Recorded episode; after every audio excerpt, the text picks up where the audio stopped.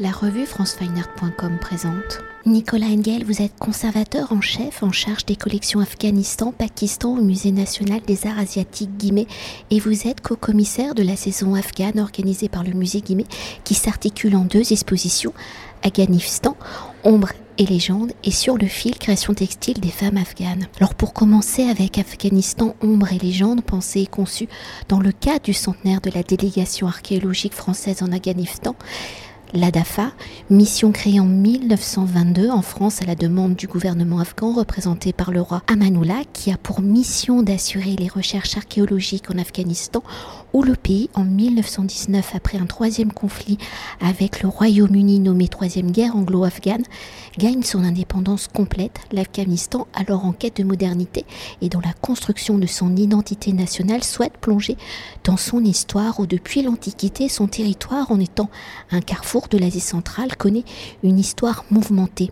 Alors en ce début du XXe siècle, dans un premier temps, pouvez-vous nous replacer le contexte géographique et politique de l'Afghanistan en 1919 dans ce désir de stabilité et dans la construction d'un pays indépendant. Pourquoi? Se tourne-t-il Enfin, pourquoi le gouvernement de l'époque se tourne-t-il vers la France le 9 septembre 1922 lors de la signature de la convention établissant l'ADAFA? Comment celle-ci se définit-elle? Comment les fouilles, les objets mis à jour sont-ils partagés entre la France et l'Afghanistan, entre donc le musée Guimet et le musée national d'Afghanistan, alors en cours de création? Alors l'Afghanistan de 1919-1920, si vous voulez, 1921, sous l'autorité du roi Amanullah, euh, tend à se moderniser. Enfin, c'est vraiment la volonté du roi qui, est en, action. Et le roi ne veut pas faire appel aux Britanniques, pour des, les raisons que vous avez expliquées. Il ne veut pas non plus faire appel aux Soviétiques, aux Russes, en fait, plutôt, euh, qui, dont le pouvoir en fait, se développe sur les, bah, au nord de la Moudaria, dans ce qu'on appelle le Turkestan russe. Euh, et donc c'est assez naturellement qu'il va se tourner vers la France. Euh, la France est au relais d'un certain prestige en termes euh, archéologiques, en termes de recherche, puisque là, les équipes françaises euh, travaillent en Perse, donc à côté. Ils travaillent aussi au Syrie, en Syrie, au Liban, en Irak. et puis la France est aussi au relais du prestige de ces lycées français à l'étranger, dans lesquels se forme toute l'aristocratie locale. je pense à Damas, à Beyrouth, à Istanbul. Donc voilà, c'est pour ces deux raisons-là que euh, pour l'éducation et pour la culture, le roi Amanullah choisit la France. Pour continuer euh, d'évoquer l'histoire de la DAFA, si pendant 100 ans les missions vont dépendre hein, des conjonctions politiques de l'Afghanistan, où le retour des talibans au pouvoir à l'été 2021 va interrompre l'aventure archéologique, à partir de 1922, combien de missions seront-elles organisées, réalisées? Quels seront les sites explorés, les découvertes associées, en sachant qu'il y a eu plusieurs interruptions dues euh, aux conjonctures euh, politiques du pays. Il y a plusieurs interruptions, effectivement. Euh, il y en a une assez brève, hein, entre 42 et 45, liée à la Seconde Guerre mondiale, et puis l'autre un petit peu plus longue, entre 82 et 2003, liée aux 20 ans de conflit traversés par l'Afghanistan, guerre civile et premier régime taliban. combien de sites fouillés par la DAFA, c'est compliqué à estimer. Euh, en fait, la DAFA fouille, mais la DAFA prospecte aussi énormément. Non, c'est une question, je ne sais pas si c'est une cinquantaine ou soixantaine, enfin, de sites fouillés. Parfois, ce sont des missions courtes. Euh, je pense, euh, ces dernières années, il y a eu un site, Al-Rata, sur lequel la DAFA a fouillé pendant une saison, mais n'a pas pu revenir pour des raisons de sécurité. Là, ça se dégradait déjà. C'est une question difficile. Pour revenir à ce que, une question que vous m'aviez posée euh, tout à l'heure, le partage des objets et la constitution des collections afghanes au musée euh, euh Guimet, national des arts asiatiques, en fait, c'était prévu dès la convention de 1922. Euh, un partage à part égale des découvertes archéologiques faites lors des fouilles. Alors, à part égale, à l'exception en fait des pièces uniques par leur dimension ou leur, euh, caractère euh, d'unicité. Et puis les pièces euh, en, métal précieux qui sont restées propriété afghane. Cette clause de partage a été active dès 1922 et elle a été, disons, appliquée jusque dans le courant des années 50. Ensuite, elle a été abandonnée progressivement, officiellement abolie en 1982. mais ça faisait déjà quelques décennies, au moins deux, trois décennies, que, deux décennies qu'aucun objet n'arrivait plus en France. Et donc avant de poursuivre, on peut dire que les objets présentés dans l'exposition sont vraiment issus de cette, de cette convention en fait. Oui, les objets de l'exposition, euh, si l'on fait exception à un des prêts du Louvre, BNF et voilà quelques prêteurs prestigieux, sont, oui, pour l'essentiel issus de cette, euh, des fouilles de la DAFA et euh, en lien avec cette clause du partage de la Convention de 1922, reconduite en 52 et ainsi de suite.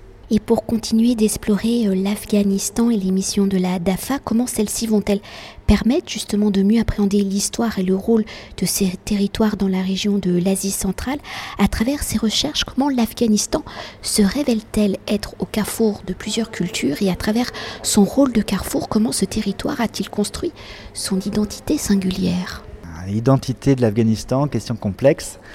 L'Afghanistan oui, est à une croisée des chemins. Euh, les routes de la soie passent par l'Afghanistan, enfin certaines des routes.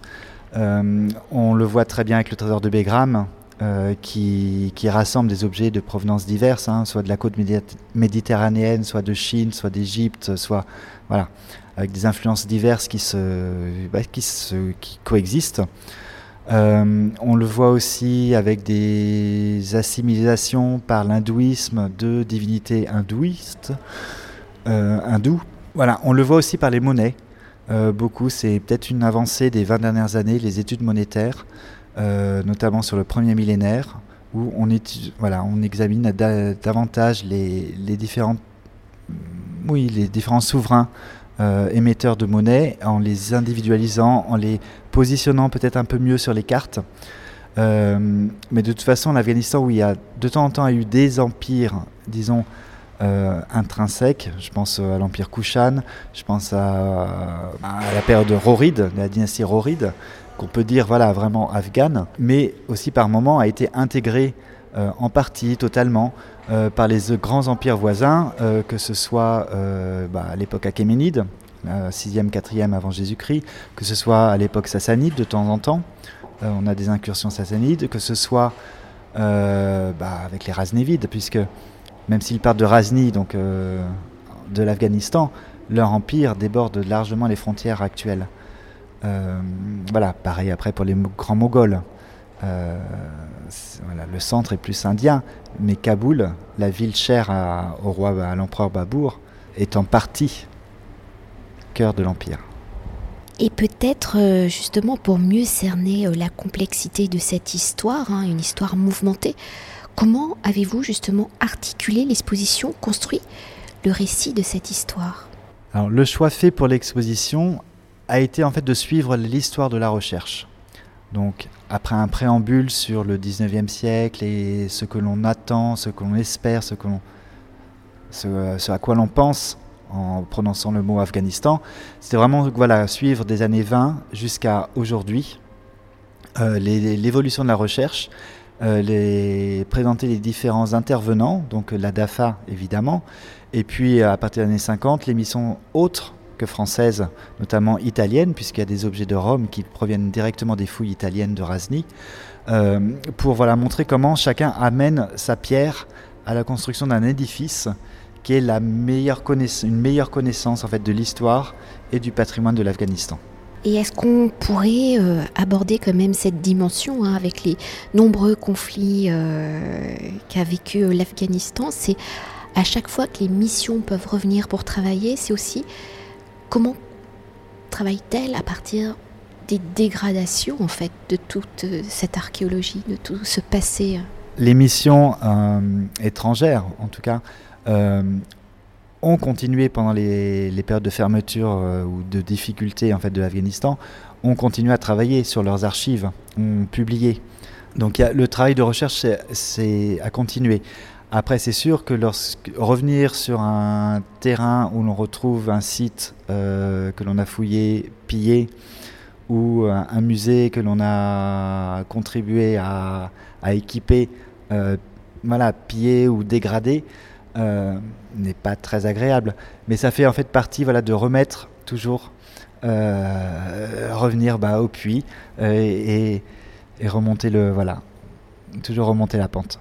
Et quand même, pour évoquer euh, l'Afghanistan, enfin, on l'a évoqué déjà au présent, mais pouvez-vous nous dire quelques mots sur l'exposition sur le fil Création textile des femmes afghanes ou dans le contexte de la prise de pouvoir des talibans le 15 août 2021, je le rappelle, hein, la place des femmes dans la société et les savoir-faire issus d'une histoire millénaire sont plus que menacés. Alors comment la maison de couture euh, Zarif Design, maison créée en 2005 à Kaboul hein, par euh, Sherzad, perpétue-t-elle donc ses savoir-faire L'exposition sur le fil, organisée avec Zulira Sherzad, en fait s'inscrit dans une sorte aussi de continuité de l'exposition Ombre et légende.